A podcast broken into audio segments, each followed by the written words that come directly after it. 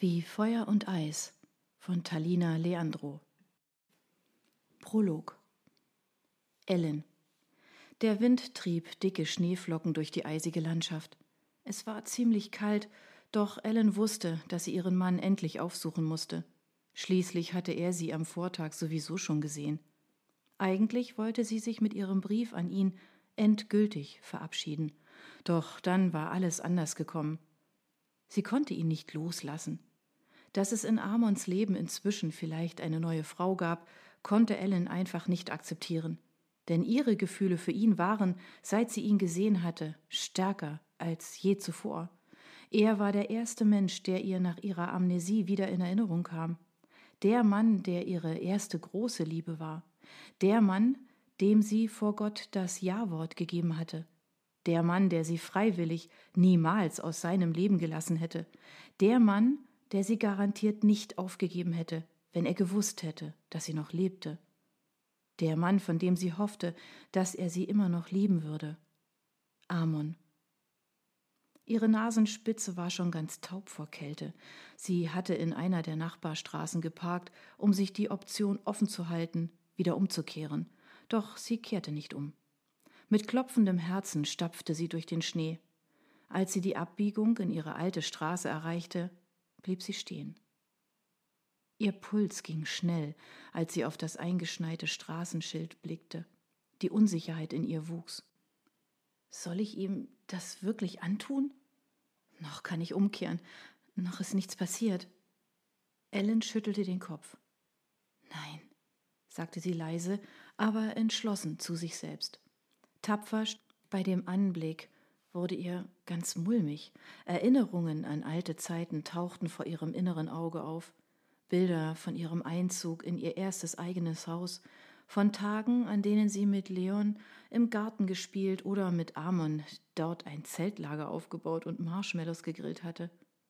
Sie sah sich mit Amon auf der Terrasse sitzen und die Sterne beobachten. Der ungläubige Blick, als sie den abscheulich hässlichen Schaukelstuhl ein paar Straßen entfernt vom Sperrmüll geklaut und mit nach Hause gebracht hatte, bereitete ihr immer noch ein innerliches Schmunzeln. Sie hatte ihn eigentlich neu lackieren wollen, doch der alte, schäbige Vintage-Look verlieh dem Stuhl einen gewissen Charme, so dass sie ihn einfach so gelassen und sehr gerne in ihm gesessen hatte. Inzwischen waren es keine zwanzig Meter mehr. Zwanzig Meter bis zu einem Ziel, von dem sie nicht wusste, ob sie dort überhaupt willkommen war, was Amon wohl nach dem Brief von ihr dachte. Vielleicht war er sauer und wollte sie überhaupt nicht sehen? Abrupt blieb sie stehen. Ich kann das nicht. Tränen schossen ihr in die kristallblauen Augen. Dann dachte sie an Leon, der die letzten Jahre ohne sie aufgewachsen und unter dem Verlust seiner Mutter leiden musste. Was muss er für Qualen durchgestanden haben? Ellen stellte sich Amon und Leon an ihrem Grab vor, wie sie geweint hatten und welche unbändige Trauer sie durchleben mussten.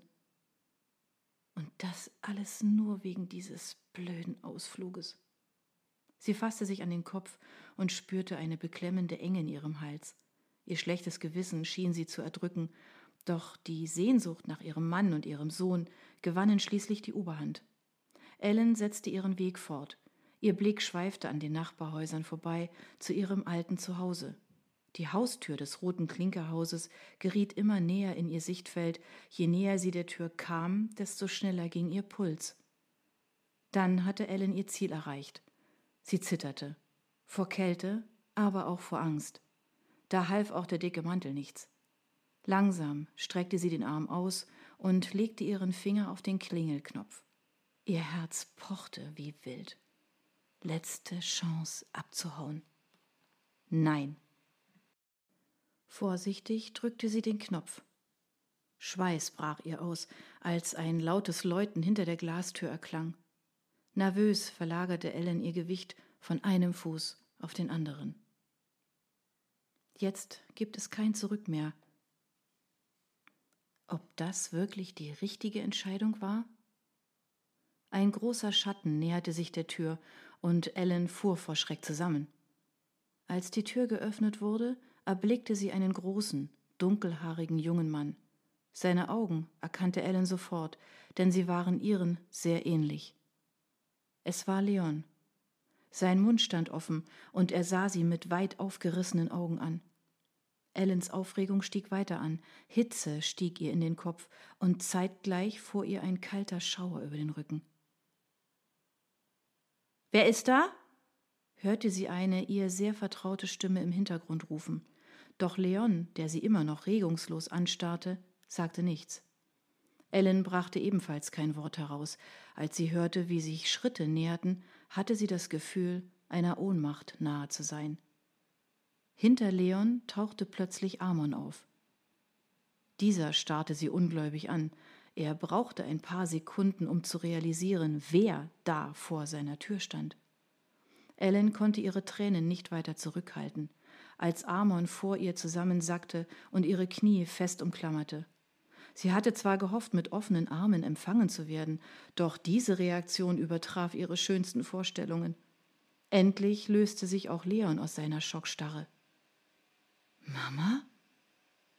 Ellen schluckte schwer, als sie dieses Wort aus Leons Mund hörte.